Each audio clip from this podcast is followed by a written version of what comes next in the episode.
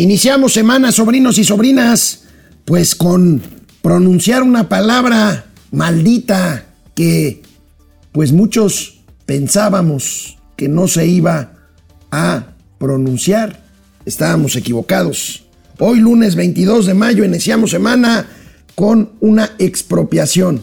Una expropiación que ahorita pues vamos a discutir. Hay quienes dicen que no es una expropiación, pero bueno, finalmente apareció esta muy temida acción que desde 2006 los críticos de López Obrador señalaban como una posibilidad de lo que pasó, por ejemplo, en Venezuela, que empezaron a expropiar empresas. Bueno, les platicaré hoy todo lo que tiene que ver con la toma temporal, dice el gobierno mexicano, de algunos activos, un tramo de vías eh, de la empresa Ferromex de Germán Larrea, sí, el mismo que eh, se supone que va a comprar Banamex. Les, les contaré todo lo que pasó el fin de semana. Esta nueva señal de alejamiento de inversión que sin embargo la inversión sigue fluyendo por el nearshoring, no en la medida que debería de hacerlo, pero bueno, veremos también estas cifras. Un desastre verdaderamente los proyectos de Dos Bocas y el tren Maya. Hay nuevas reglas para el tema de las comisiones bancarias impuestas por el Banco de México. Hablaremos también de la erupción en el Popocatépetl.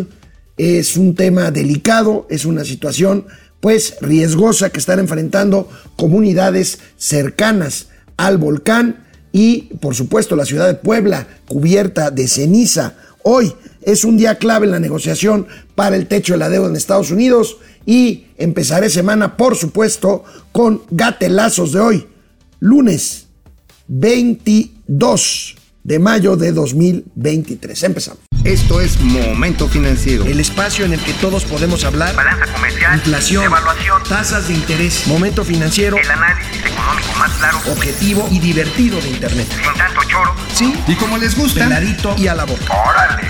Vamos, réjete bien. Momento Financiero.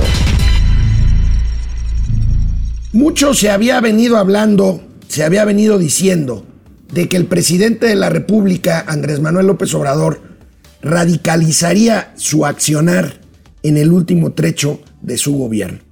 Recuerden ustedes que el presidente hizo algunas modificaciones constitucionales en el primer trecho de su gobierno, la primera mitad que tenía mayoría calificada, no quiso hacer otras, la electoral, la que tiene que ver con la Guardia Nacional, la eh, reforma eh, eléctrica en su consumación, en la segunda parte ya no tuvo la mayoría calificada y entonces no pudo hacerla, se fue por otras vías y sufrió, ha sufrido derrotas en la Corte. Por eso se decía que se radicalizaría su gobierno.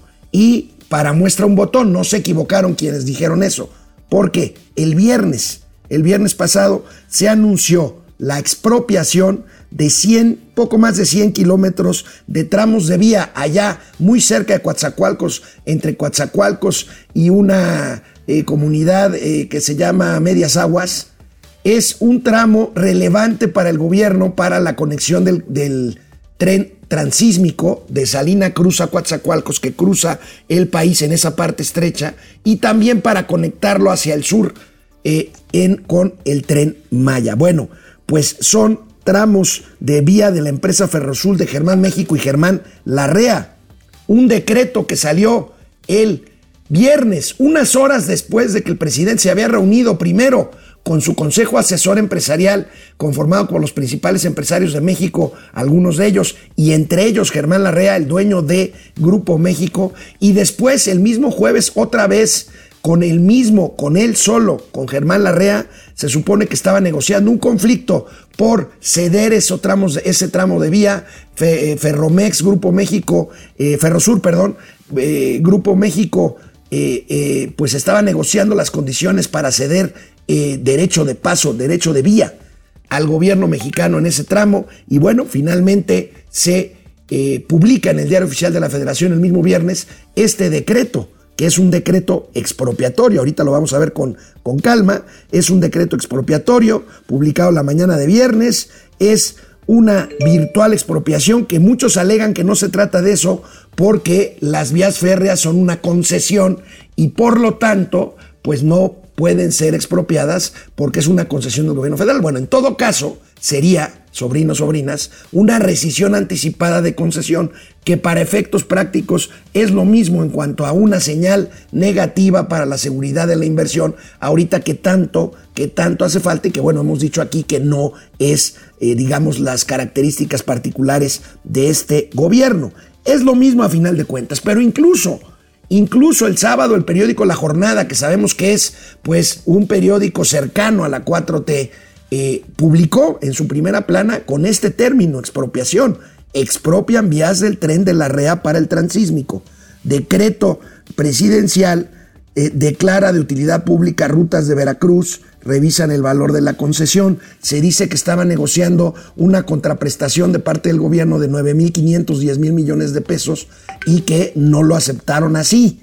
Eh, en todo caso, el eh, Grupo México estaba negociando, pues, de qué manera otorgar el derecho de vía para precisamente hacer, hacer esta jugada. Pero bueno, parece que alguien de los dos miente o el presidente de la República que dijo que ya habían, eh, que habían roto las negociaciones para este tema y que incluso el Grupo México se había cerrado a cualquier vía de negociación, pero por otro lado, el Grupo México que dice que las negociaciones continuaban y que esta medida los tomó por sorpresa, como lo dice en su comunicado. Ahorita vamos a ver el comunicado. Ya hoy, el periódico El Financiero, que no se publica el fin de semana y que ya hace un análisis un poco más, eh, digamos, eh, eh, profundo de la medida, más allá de la propia noticia que se publicó desde el sábado en los periódicos que sí circulan el fin de semana, bueno, pues hoy el periódico El Financiero ve un golpe a confianza para la inversión en México, yo estoy completamente de acuerdo,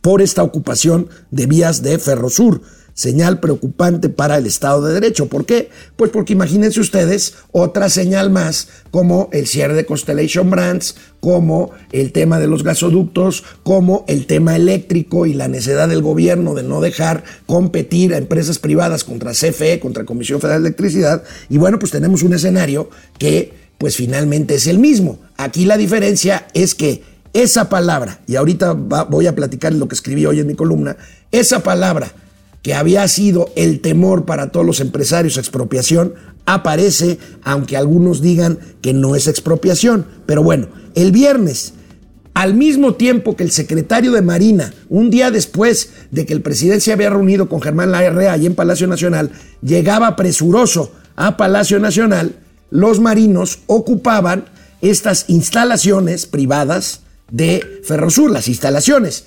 El derecho de vía es una concesión, insisto, pero los marinos ocuparon instalaciones activos privados en lo que constituye virtualmente una expropiación. Aquí las imágenes de la llegada el viernes presurosa del secretario de Marina a Palacio Nacional y también pues las imágenes de la llegada de los marinos esa misma mañana a las instituciones de Ferromex, ahí, de Ferrosur, ahí en Coatzacoalcos. Secretario.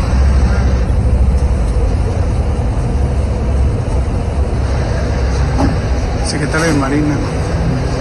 ¿Cuál que llegó ahorita? Secretario de Marina. Ya entró. ¿Quién? Secretario de Marina. Rafael.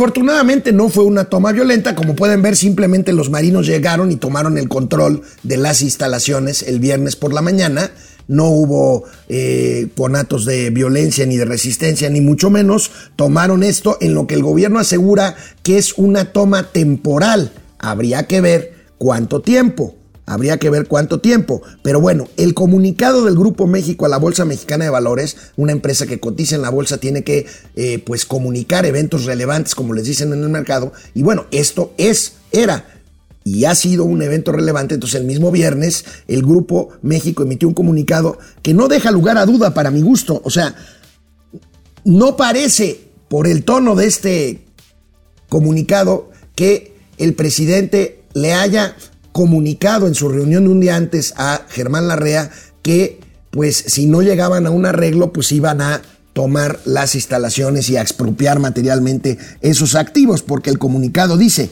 la sorpresiva e inusitada toma de las instalaciones por parte de las Fuerzas Armadas está siendo analizada por parte del Grupo México Transportes, sus inversionistas y asesores. La empresa continuará brindando el servicio a sus usuarios sin ninguna afectación por el momento, solo con la vigilancia de las Fuerzas Armadas y se informará oportunamente sobre las acciones a seguir con base en sus obligaciones como empresa pública. Bueno, pues esos activos están tomados y controlados por la Secretaría de Marina. Y el Grupo México ha dicho que está eh, abierto, de hecho hay quien dice que las pláticas seguirían abiertas, el presidente de la República hoy en la mañana dijo que ya no, que, este, que él ya no se reuniría con Germán Larrea, lo cual pues también es señal de el endurecimiento de su parte. Pero bueno, recuerdan ustedes cuando el propio presidente y sus esbirros es que miren, esta es una historia, es una historia de dos vías. El presidente ha hecho muchas cosas que nunca negó, pero ha hecho otras que siempre prometió que no haría. Esta es una de ellas. ¿Recuerdan cuando decían que no, que éramos unos exagerados, que lo del peligro para México, que las expropiaciones? Y siempre hay un tuit. ¿Recuerdan a Gerardo Esquivel? Gerardo Esquivel, miembro del equipo de López Obrador en la transición, iba a ser subsecretario de egresos, el que firmaba los cheques, el que firmaría los gastos. Después, pues pasó algo ahí y fue enviado, propuesto por el presidente y ratificado para ser subgobernador del Banco de México. Y fue unos años subgobernador del Banco de México. Fue el mismo que dijo que la inflación sería transitoria. Y vean nada más lo que pasó. El mismo que ahora dice que no va a haber crisis de fin de sexenio. Que Dios nos ampare. Este hombre no le pega ni al mundo, hablando en términos de béisbol. Fíjense este tweet de abril de 2018, abril 28. Este hombre, un hombre economista muy respetado, cuya voz se hace escuchar, decía, y no hombre, no se agobien, no va a haber expropiaciones. Lo que va a haber es un círculo virtuoso con mayor inversión pública que permita detonar la inversión privada. Eso, ¿sí? Gerardo, ¿Ya nos das permiso de agobiarnos? Porque llegó finalmente una expropiación. O el propio presidente de la República, que unos días antes de tomar posesión decía esto. Va a haber un auténtico Estado de Derecho. No van a haber expropiaciones, actos arbitrarios. ¿No? Ahí está. Ahí está, y aún con el encabezado del sábado de la jornada, insisto, un periódico muy cercano a la 4T, no quise decir órgano oficial del gobierno, pero bueno, cercano a eso, sabemos, sabemos que este eh, es una expropiación, bueno, eso dijo el periódico y ahorita vamos a ver otros análisis que indican que lo es, aunque el secretario de gobernación, ya saben cómo son, a la señal del patrón, pues trata de negar lo innegable. Aquí el secretario de Gobernación, que fue el primer funcionario del gobierno de México en salir a comentar después de la expropiación a activos de Grupo Ferrosur y Grupo México de Germán Larrea. ¿Perdón? otras eh, eh, áreas férreas hacia el norte. A ver, yo le aclaro, no se trata, no estamos expropiando nada, es una ocupación temporal Así lo señala el decreto. Eso no, no es sinónimo de expropiación. Qué chistoso. O no tanto. Porque estos cuates mienten como respiran. Revisemos otra vez la carátula del acuerdo publicado el viernes. Todas las marcas que tienen ahí señaladas con esos dibujitos de manitas y de deditos son donde se menciona la palabra expropiación en el decreto o donde se apela a la ley de expropiación con base en la cual se toma esta medida. Entonces, ¿en qué quedamos, presidente? ¿En qué quedamos, secretario de Gobernación? Ahora, vuelvo a lo mismo. Si técnicamente o jurídicamente, como se trata de una concesión, no es una expropiación, sino una rescisión de un título de concesión, da lo mismo. ¿Cuándo vence ese título de rescisión? ¿Por razones de utilidad pública? Razones de utilidad pública pueden ser muchas. El caso es que es una señal negativa para la inversión ahora que pues está tan en boga el tema de la relocalización y la oportunidad para México. Ahí está este decreto en donde todas esas veces se menciona la palabra expropiación. Temporal, ocupación temporal, dijo el secretario de Gobernación. ¿Se acuerdan cuando nacionalizaron los bancos? Hoy mi amigo, el brillante periodista financiero, Rodolfo Benítez, me recordaba eh, cuánto duró la nacionalización, expropiación de los bancos. A lo mejor no dijeron que iba a ser temporal, duró 10 años. Aquí, ¿cuánto durará? ¿Quién sabe? Y hablando de tiempos y hablando de duración, ese Consejo Coordinador Empresarial que ha estado tan agachado, que ha estado tan oculto, que ha estado tan dispuesto a agradar al hombre de Palacio Nacional, 24 horas después, el sábado, salió con un comunicado manifestando, sí, la preocupación del sector empresarial por esta acción que va en contra del Estado de Derecho y de la oportunidad de inversión. Mi pregunta es, ¿se tardaron en el CC 24 horas del viernes al sábado o se han tardado 5 años en fijar posiciones mucho más serias, mucho más eh, duras, eh, mucho más sólidas para defender, para defender lo que creo que hay que defender, que es el Estado, insisto, de derecho y la capacidad de México de recibir inversión para crecer? Ahí está. Los empresarios hemos manifestado nuestra profunda nuestra plena disposición para dialogar con el gobierno y construir juntos las mejores opciones que, que atraen el desarrollo nacional. Demasiado tarde. El CC expresa su preocupación por el decreto. Demasiado tarde.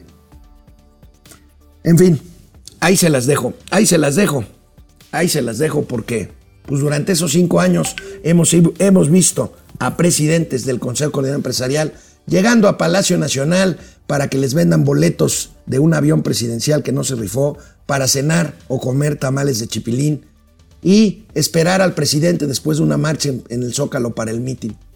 Fuera de eso, fuera de eso y de los amigos del presidente, bueno, y por supuesto, esto tuvo consecuencias en el valor de la acción de Grupo México.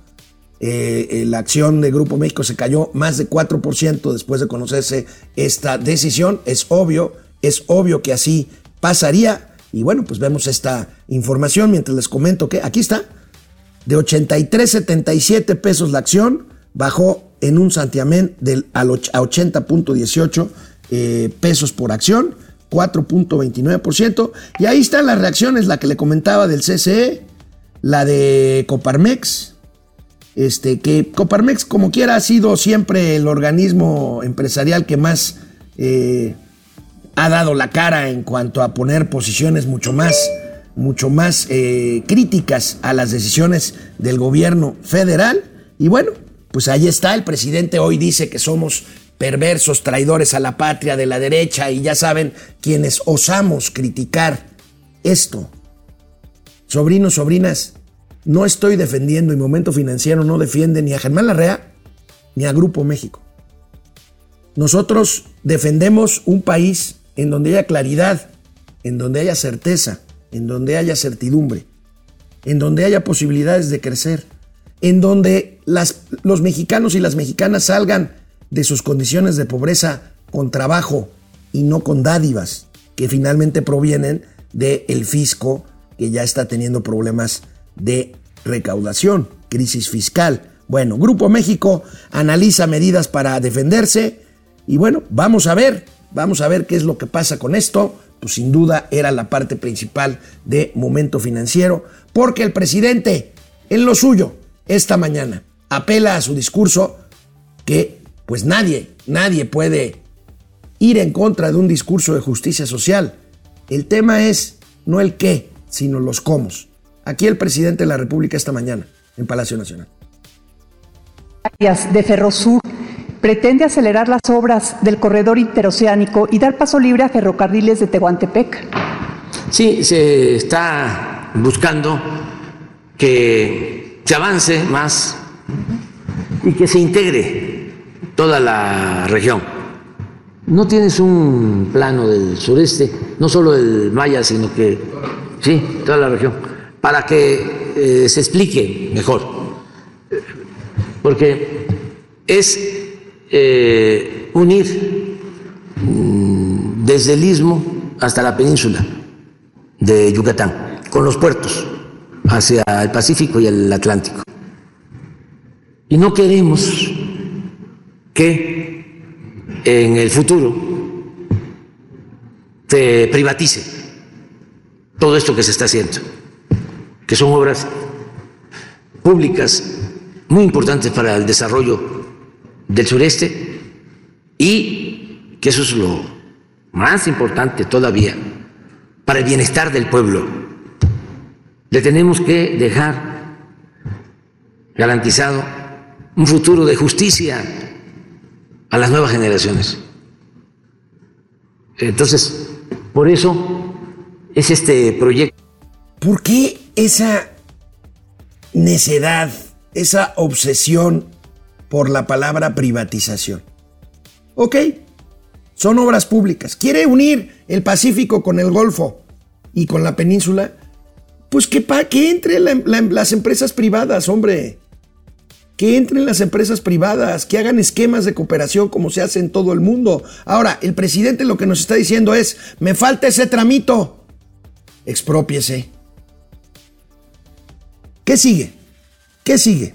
Porque el domingo leímos en El Economista que el presidente había instruido, y aquí está la nota, a Raquel Buenrostro, fíjense nada más, a imponer aranceles a quienes intenten comprar maíz en el extranjero en lugar de pagar a buen precio a los productores mexicanos.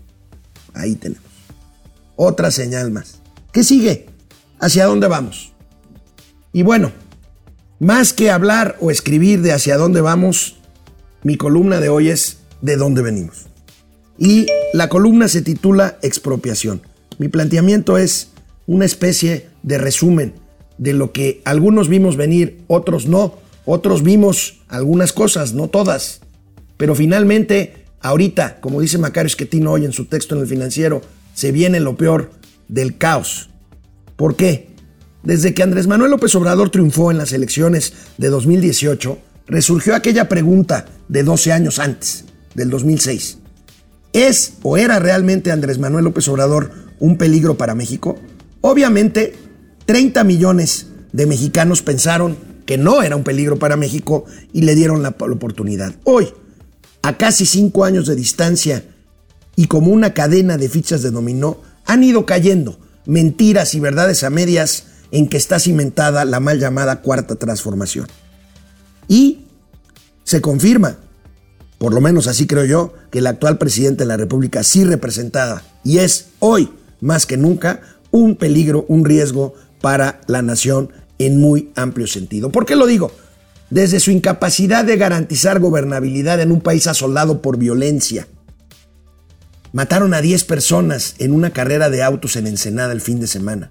Un país dividido por la polarización fomentada desde Palacio Nacional. El fin de semana agredieron periodistas en una manifestación afuera de la Corte en contra de la ministra de la Suprema Corte de Justicia de la Nación.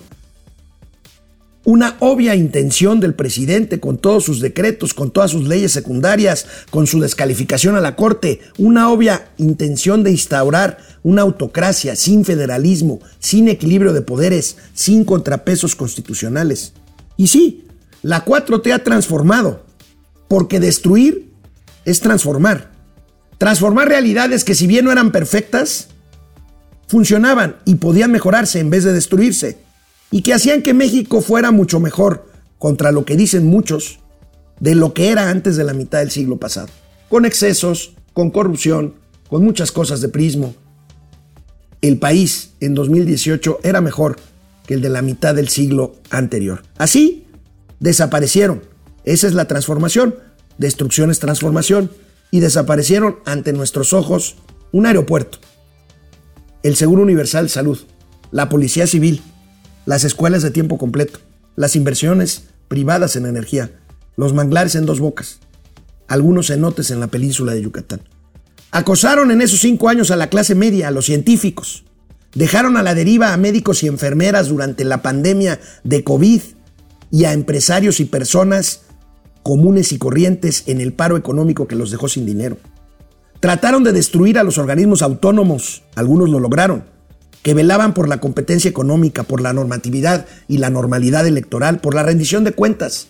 Convirtieron a nuestra máxima estrella histórica del atletismo, Ana Guevara, en verdugo de los nuevos deportistas. Los incrédulos han pasado al arrepentimiento unos y a la justificación otros, pero eso no es importante. Lo peor es el silencio y aún la normalización o hasta la descarada defensa que muchos adoptan frente al desastre de un poder único, vertical, unipersonal, que ahora taladra al Poder Judicial buscando su demolición. Paradójicamente, uno de los sectores más afectados por estas decisiones, el empresarial, ha mantenido una actitud timorata que algunos explican como prudencia y disposición a un diálogo. Un diálogo que jamás pasó por una verdadera intención gubernamental de impulsar el crecimiento económico en un país privilegiado geográfica e históricamente para recibir inversión.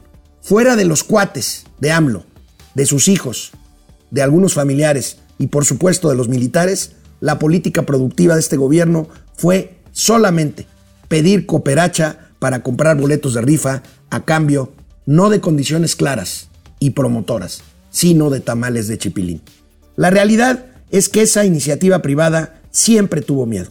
Y ese temor se centraba, digo yo, fundamentalmente en una palabra, que el gobierno prometió solemnemente no pronunciar jamás, expropiación. Pero la palabra llegó. Tardó el presidente López Obrador, pero mintió de nuevo. A poco más de un año de terminar su gobierno, atrapado en la falta de resultados, obsesionado por mantener el poder y lleno de resentimientos y revanchas, decidió expropiar por primera vez activos privados. Ya había expropiado terrenos para la construcción del tren Maya y para la refinería de Dos Bocas y para el aeropuerto Felipe Ángeles, pero activos de una empresa no lo había hecho. Y los empresarios no lo quisieron ver o no se atrevieron a hacerlo o a decirlo. Y hoy no basta para evitarlo un tibio comunicado como el del sábado en el CC expresando preocupación. La preocupación siempre existió, pero los empresarios bajaron la cabeza para proteger sus negocios, que hoy están a merced de la voluntad expropiatoria. No es defender a Grupo México, es defender nuestras propiedades ante alguien que ya vimos si es capaz de tomarlas en el nombre de la utilidad pública. No sirve un pronunciamiento así de la iniciativa privada emitido después de 24 horas de un decreto que hace parecernos más a Venezuela que a Dinamarca. Me rehuso, sobrinos, sobrinas, a concluir que tenemos el México que nos merecemos. Aunque debo decir que quizás sí lo merecen quienes prefirieron voltear a otro lado y normalizar el desastre. En todo caso, quizá aún sea tiempo para arrepentirse, pero sobre todo actuar en consecuencia exigiendo viabilidad y certeza democrática, política, económica y de justicia para nuestro querido país. Vamos a un corte. Regreso. Gracias, muchas gracias por estar y conectarse. Bueno, primero, Margarita, María Margarita Estandia o Estandía, 65 pesos. Muchas gracias, María Margarita. Vamos a desayunar ya. Muchas gracias, muchas gracias. César Recendis, ¿cómo estás? Tapiajer Millennium. Buenos días, Masters Volcánicos. Qué cosa. Juan Román, saludos, gracias. Mini Mimi. Buenos días, cuídense las cenizas, cubran su boca y nariz. Exactamente, Juan Román. El desastre que ha sido este sexenio es evidente, el no respeto a la ley, la corrupción, el despilfarro de recursos, el quebranto al erario público es enorme y puras mentiras. Pupi Noriega, gracias, Pupi. Betty Villalón, ¿cómo están? José Luis Herrera, Leonora Patti, José Luis Estrada, igual feliz semana para ti. José Luis José Lo Aguilera, Dante Delgado, Leonora Patti. Tío Alex, cuide su garganta, ¿sí? Gracias. José Luis Herrera Estrada, ahora la expropiación se le llama toma de instalaciones y la quiere gratis, pues tiene que haber una contraprestación. insisto, aquí no se trata de defender a empresa o empresario alguno. Delia Chávez, Lidia Castañeda, José Manuel González Sáenz desde Xochimilco, Orate Esquizo. Para mí la requisa a Grupo México es una farsa entre López y Larrea. Bueno, cada quien su opinión. Vamos a ver, porque hay otro tema, Banamex. Vamos a ver. Si Orate tiene razón, no se va a caer la compra de Banamex o no pasará gran cosa. Vamos a ver qué pasa con este hombre que es el único postor que queda por Banamex. Antonio Castellanos, gracias. Este, eh, Marina Sainz, hola Marina, qué gusto. Pepe Huicho, Salvador Alejandro Estrada. saludos desde Lomas Angelópolis, Puebla. Están llenos de ceniza allá. Me mandó una foto que mañana se las voy a, este, a mostrar porque se la mandó a Mauricio este, la, la, ceniza. Pierde el Rosario, saludos desde Tampa, al Llanero Solitario, Yoyis Babal, Jesús Villegas, desde Hermosillo, Genaro Eric, rifa que no es rifa y expropiación que no es expropiación, dictador que no es dictador, órale. José Luis Flores, buen día, gracias, que hablen de la expropiación de trenes. Pues de eso estamos hablando. Este, el Coyotazo, buenos días, comunidad financiera. Tío Alex y tío Mao son los tigres y las chivas de las finanzas, los finalistas del fútbol mexicano. Efren, llanero solitario de las finanzas, ¿dónde dejaste a Toro? En el Torito, mi querido Elco. Vámonos. Tengo más información. Bueno, sí, les comentaba ahorita, es, hay que ver, hay que ver qué pasa con Banamex, si se cae la venta de Banamex o no. Yo sé que son dos cosas diferentes. Y bueno, business are business y política es política, pero vamos a ver, porque eh, yo sí veo ahí un, un enfrentamiento muy, muy serio entre el presidente de la República y el hombre que es el segundo más rico del país, que es Germán Larrea, a quien, insisto, aquí no defendemos. Defendemos una forma de gobierno, una forma de hacer políticas públicas, una forma de generar riqueza para que todos vivamos mejor. Eso es lo que defendemos aquí en este espacio. Bueno, pues hablando de desastres, mientras todo esto sucede, dos bocas, dos bocas, la refinería de Rocío no estará terminada. Se los dijimos en julio, como lo prometió Rocío. Se van a sacar un show, un show de las mangas, a ver qué hacen. Pero bueno, además de que el sobrecosto ya es verdaderamente grotesco. El doble. Ahí está, este es un trabajo del economista, fíjense, basado en un reporte de auditoría interna de Pemex. O sea, no es, no es información fuera de los círculos oficiales. Es un reporte interno de auditoría de Pemex al primer trimestre este, que revela fallas en el análisis y la gestión del proyecto a poco y plantea cinco riesgos que se han materializado y comprometen la viabilidad del negocio. El documento fue presentado al Consejo de Administración de Pemex en mayo y advierte deficiencias en la obra y daños al mobiliario en la refinería. Pues sí, pero mientras tanto un subsecretario de la NALE, insultando en Twitter, después borró el Twitter el cobarde. Hay que decir que se disculpó, pero demasiado tarde, en contra de la ministra presidenta de la Corte, de la Suprema Corte. Todo el mundo, en lugar de estar en sus responsabilidades, en lugar de que este señor le esté ayudando a Rocío Nale a prometer sus promesas incumplibles, están tratando de quedar bien con ya saben quién para seguirle la corriente y hacer lo que él quiere, como lo hizo el gobernador de Veracruz el sábado, que hizo una manifestación allá fuera de la corte. Qué cosa, ¿eh? Qué cosa. Pero bueno, dos bocas no lo es todo. Miren lo que sigue pasando con el tren Maya. Un desastre que se está documentando cada vez más. Aquí tenemos imágenes del portal Latinus que presentó Carlos Loret de Mola el viernes. Fíjense nada más, esas obras partiendo la selva y ven nada más ese socavón que se armó ahí a la mitad. O sea, se supone que por ahí va a pasar el tren. ¿Y qué pasaría si ese socavón se abre cuando pase un tren? Fíjense, ahí está la hora y la fecha. Y aquí está el socavón en donde claramente se ve que se dio pues a la maquinaria. Es, es suelo frágil, calizo. Y pues ahí ven cómo se está echando a perder el agua que, pues si ustedes conocen los cenotes de la península de Yucatán, pues se caracteriza y es famosa mundialmente por que es agua cristalina, agua absolutamente transparente. Bueno, pues ahí está este desastre, este desastre que se irá, que se irá documentando más. Este es el desastre desde el punto de vista ambiental, vean nada más eso. Y por no decir el desastre financiero, porque ya lo dijo Mauricio Flores en un proyecto que él creía que era eh, viable, pues bueno, el sobrecosto, las fallas en la planeación, los cambios de ruta y la inoperabilidad que harán justamente de este de esta obra un nuevo elefante blanco como lo es el Chaifa, el Aeropuerto Internacional Felipe Ángeles. Y miren, cosas de la vida, paradojas, pero se los voy a decir porque si no van a decir, el Alex nada más lo negativo, ¿no? Ya les he dicho que la inversión que ha llegado a México por el nearshoring, la relocalización de empresas, es pues inercial. ¿Por qué? Porque la oportunidad allí está y porque muchas empresas pues dicen, vamos, órale. Imagínense si las cosas fueran diferentes en cuanto a las decisiones de gobierno, pues sería más. Aquí vamos a ver, es una pena que a pesar de todo este panorama, el nearshoring ahí está. Y bueno, aunque los montos no son los que serían de ser otro el panorama, como les digo, pues ahí va. Vamos viendo esta nota. 48% de la inversión extranjera directa en primer trimestre. Ahora, básicamente, y lo tenemos que volver a decir, es reinversión, no es inversión nueva. Y es el reporte de la Secretaría de Economía. Hay que macharlo con el reporte de flujos directos que va a dar el Banco de México en los próximos días o semanas.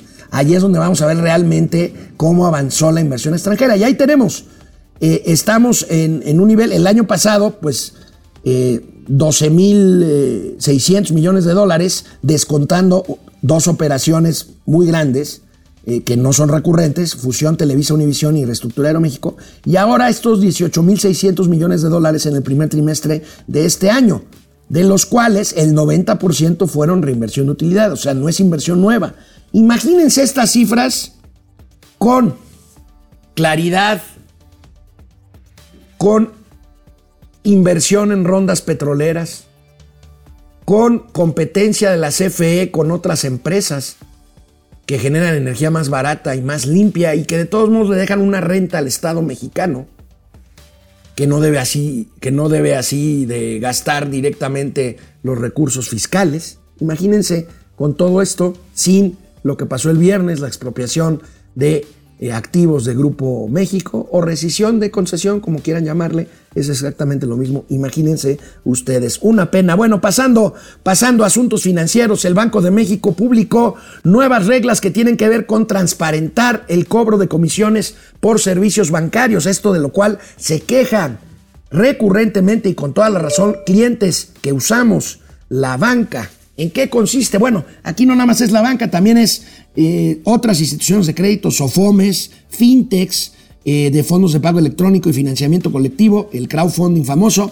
ya están obligadas a utilizar su catálogo de comisiones y hacerlo público. Los principales cambios y objetivos que decreta el Banco de México es registrar ante el Banco de México justamente la totalidad de comisiones que pretenden cobrar a sus clientes, asegurar que las comisiones de un servicio tengan el mismo nombre, sin importar el producto financiero al que estén asociadas o la entidad financiera que lo ofrezca, dar mayor transparencia a los usuarios de los conceptos de cobro de comisiones y relacionar explícitamente los servicios con las cuotas a las que estén asociados. Esto pues con el fin de transparentar esto que pues ha sido, ha sido y sigue siendo pues una gran fuente de ingreso para los bancos, cuyo negocio, siempre lo he dicho y lo insistiré, eh, fundamental pues debe ser la intermediación financiera y no el cobro de comisiones. Bueno, tengo que hablar, tenemos que hablar y referirnos de la erupción del volcán, del volcán Popocatépetl que tuvo este fin de semana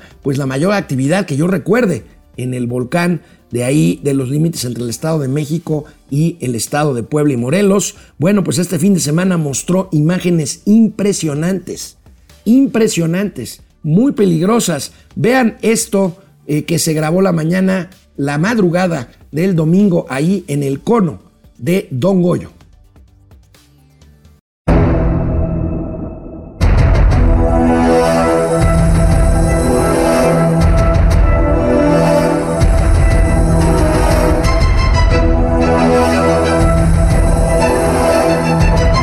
Bueno, pues impactante, impactante el fuego, pero también las cenizas, una lluvia de toneladas de cenizas cae sobre pues, las regiones circunvecinas, del lado sobre todo de Puebla. La ciudad de Puebla tiene un problema grave con cenizas, nos reportan. Eh, ya llegó la ceniza también al Valle de México, incluso el sábado tuvo que cerrarse por varias horas el aeropuerto internacional de la Ciudad de México. También el Chaifa, pero pues ese no importa que lo hayan cerrado, da exactamente lo mismo. Pero bueno, durante horas fue cerrado el aeropuerto internacional de Ciudad de México que mantiene problemas porque esto del aeropuerto tiene un efecto dominó. Entonces hasta hoy lunes gente que se quedó sin vuelo el sábado y el domingo, pues está tratando de regularizar su transportación y entonces provoca caos que durará seguramente varios días y dependerá de cómo se comporte el volcán Popocatépetl en las próximas horas. Podrían tener que evacuarse eh, la, la, Secretaría de la Unidad de Protección Civil del Gobierno Federal ha anunciado que se pasa de fase eh, amarillo 2 a fase amarillo 3. Todavía no implica evacuación de personas, pero estamos a una etapa. La siguiente sería la fase 1 de la etapa roja, este, del color rojo del semáforo volcánico, que implicaría ya tener que evacuar aproximadamente 130 mil o 150 mil personas de comunidades aledañas al volcán, principalmente en el estado de Puebla. La recomendación sigue siendo la misma que cuando pasan este tipo de cosas de lluvia de cenizas hay que barrer la ceniza y recolectarla, no regarla, no humedecerla, porque entonces se hace una pasta que después se endurece y que va a ser una tragedia de bloquear, eh, tapar este, el drenaje.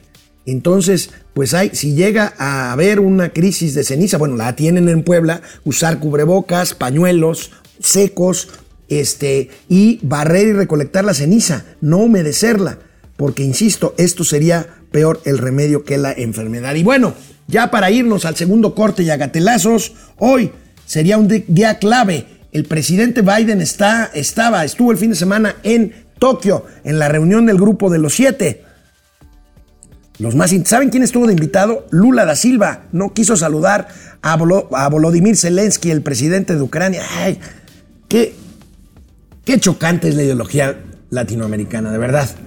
No quiso, saludar al presidente de Ucrania, Volodymyr Zelensky, Lula da Silva, y pues quien pudo haber estado ahí, como en otras muchas eh, reuniones de alto nivel, pues para poner a México en orden y al día, no estuvo el presidente López Obrador, andaba supervisando el tren Maya.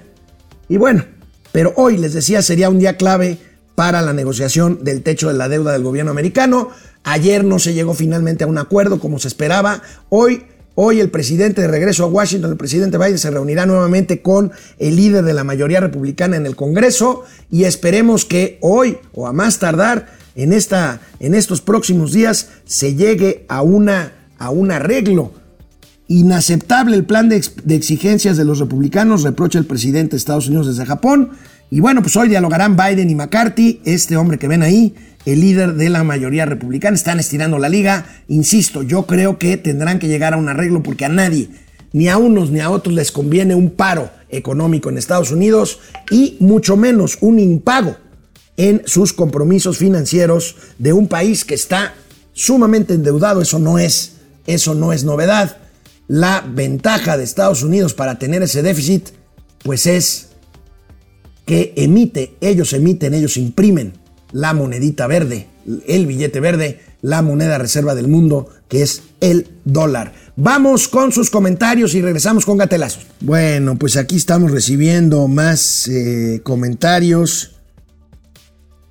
A ver, un sondeo. A cinco años de la 4T, ¿a quién nos parecemos más? ¿A Dinamarca? 4% o a Cuba, Venezuela 96%. Bueno, todavía no nos parecemos mucho a Cuba y a Venezuela, pero a mí me dicen amigos venezolanos sobre todo, es que nosotros pensábamos eso hace 25, 30 años. No, no, no, hombre, falta mucho para que pase eso. Pues les pasó y ahora los venezolanos tienen, tienen esos problemas graves. Luis, Adrián Mota Pichardo, eh, tratan de justificar el hecho con eufemismos como el mismo. ¿Qué dirán los inversionistas potenciales? Orate Esquizo, el poder no es el gobierno, es nuestro. Todos a la marcha el 28 de mayo. Están convocando una marcha Sí, una nueva marcha, vamos a ver. Oscar Márquez, el ferrocarril de Toluca no se terminó en este sexenio, no es de seguridad nacional. Ah, ahí tienen. Santiago Arzate, buenos días, dejando el like correspondiente desde Puebla, sepultada en ceniza. Suerte, Santiago, cuídense, no dejen acumular mucha ceniza. Este, porque de poquito en poquito, pues son toneladas de, ceniza volcánica. Hugo Rodríguez González, como sobreviviente del 68, lo que sigue es asesinatos del ejército, que la boca se te haga chicharrón, Hugo. Daniel Márquez, yo siempre he sido que la, he dicho que la 4T es el camino al vil comunismo. Leonora, Leonora Patti, hola, muy buen comentario, tío Alex, ha sido más claro, muchas gracias, muchas gracias. José dice, el que por su gusto es chairo hasta la croqueta lame. Leonora, órale. Gracias, Leonora, por este refrán. José Almazán, sigue el presidente intentando normalizar los ataques hacia la Suprema Corte. Es, un- es una, es una cosa patética, como dice Pepe Almazán. El Coyotazo, Carlos González. Hasta Don Goyo se enojó por la decisión de AMLO. Raúl Anaya, maestros de las finanzas, saludos desde tierras muy lejanas. María Teresa desde, que nos diga. Carlos Santoyo, expropiación, robo temporal por 50 años. Híjole, pues vamos a ver, esto va a dejar mucho, mucho de qué hablar todavía y pues nosotros aquí lo estaremos, lo estaremos comentando con eh, ustedes y eh, con eh, Mauricio Flores a partir de mañana. Bueno, pues vamos con gatelazos. Bueno, pues recuerdan que vimos el caso lamentable y triste de Ana Gabriela Guevara, lo comenté en mi columna, una 4T capaz de transformar, sí, pero capaz de transformar a una gloria del deporte mexicano en verdugo de los deportistas mexicanos. Esa es Ana Guevara y les tengo este gatelazo retrospectivo. Lo que decía Ana Guevara cuando ella era atleta, no se imaginaba que años después iba a mandar a sus colegas atletas jóvenes, por supuesto, a vender Tupperwares. Miren. Simplemente es una decisión personal. Eh, repito, el sistema no ha equiparado la misma eh, equidad con la que yo he, representado a mi país. Yo le entregué a la Secretaria de Educación Pública documentación que hacía eh, ver anomalías que existen dentro de la CONADE y que al día de hoy siguen existiendo. Me voy porque el sistema no ha respondido como yo esperaba. Mi compromiso por el deporte siempre ha ido más lejos que todo lo que está sucediendo hoy en México. Mi compromiso siempre ha ido mucho más ambicioso y más prometedor que lo que hoy tenemos como respuesta. Y chingo a mi madre si no. Ustedes dirán, ustedes dirán, porque esa Ana Gabriela Guevara que vimos no es la misma que ahora dirige la CONADE y se dirige así a sus representados. En pocas palabras, me vale madre lo que digan porque estoy tranquila conmigo y mi responsabilidad es trabajar, así que lo que digan me vale madre. Pues ahí está, ahí está. Y esta 4T también transforma a, bueno, ya decíamos, transforma a sus funcionarios. ¿Recuerdan a Francisco Garduño?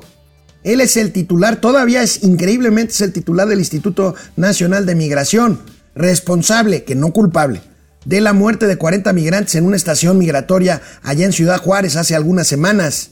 Miren cómo se sacude su responsabilidad este, este, pues impresentable funcionario que ya no debería de serlo. Juárez, ¿usted duerme tranquilo? ¿Yo? Después de sí, sí. Yo estaba a 1800 kilómetros de distancia del suceso. Pero hay una no podía yo llegar en tres minutos que se suscitó el- el- la conflagración, en la cual dos venezolanos provocaron con dolo el incendio y empleados del Instituto Nacional irresponsablemente no localizaban la. Pues inexplicablemente sigue siendo el titular de migración, insisto, él es responsable, no culpable, pero dice, pues yo no pude hacer nada porque estaba a 1800 kilómetros. Juzguen ustedes. O el senador Armenta, este que se peleó, que dijo que la ministra Piña lo amenazó. Aquí un video, siempre hay un video, de hace tiempo en Puebla. Miren lo que para el hoy senador Armenta es que alguien lo amenace. Aquí acusa hasta de empujones, ustedes juzguen. Estamos siendo agredidos, fui agredido, soy candidato a diputado federal y fui agredido por el comandante de la policía estatal. Fuimos intimidados, están siendo agredidos nuestra gente.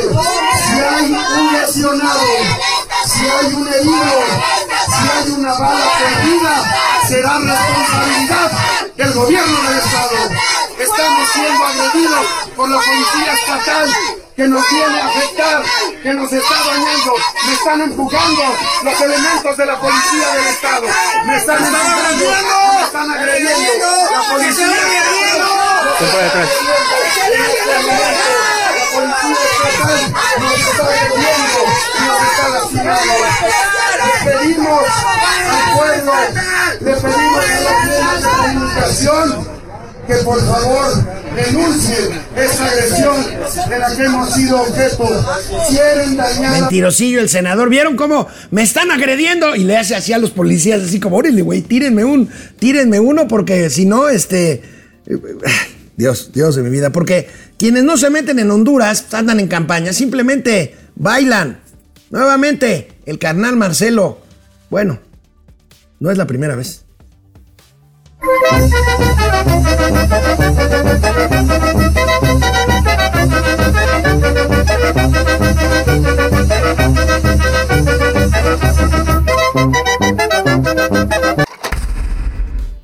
Bueno, pues ahí está, ahí está el carnal Marcelo buscando la candidatura esta que ya pues se le va de las manos porque es su última oportunidad que tiene. Vamos a ver qué pasa con eso. Y bueno, hablando de gobernantes que buscan la popularidad en sus TikToks, en sus fotos, el gobernador de, de Nuevo León, el gobernador Fosfo Fosfo anda en Asia buscando oportunidades de inversión para Nuevo León. Y bueno, pues lo disfrazaron, no lo disfrazaron, lo vistieron a la usanza y pues luego, luego los memes en el internet. Ahí está el gober Fosfo Fosfo que se disfrazó, dicen en Twitter, de personaje de Dragon Ball. Bueno, pues ahí tenemos, ahí tenemos. Y cierro, cierro gatelazos con estas muy ilustrativas imágenes de lo que significa cerrar un aeropuerto por ceniza volcánica del Popocatépetl. Aquí les muestro una imagen del lado izquierdo del Chaifa funcionando normalmente y del lado derecho el Chaifa cancelado, suspendido por ceniza volcánica. Qué dramático, qué dramática diferencia. Nos vemos mañana, sobrinas, sobrinos.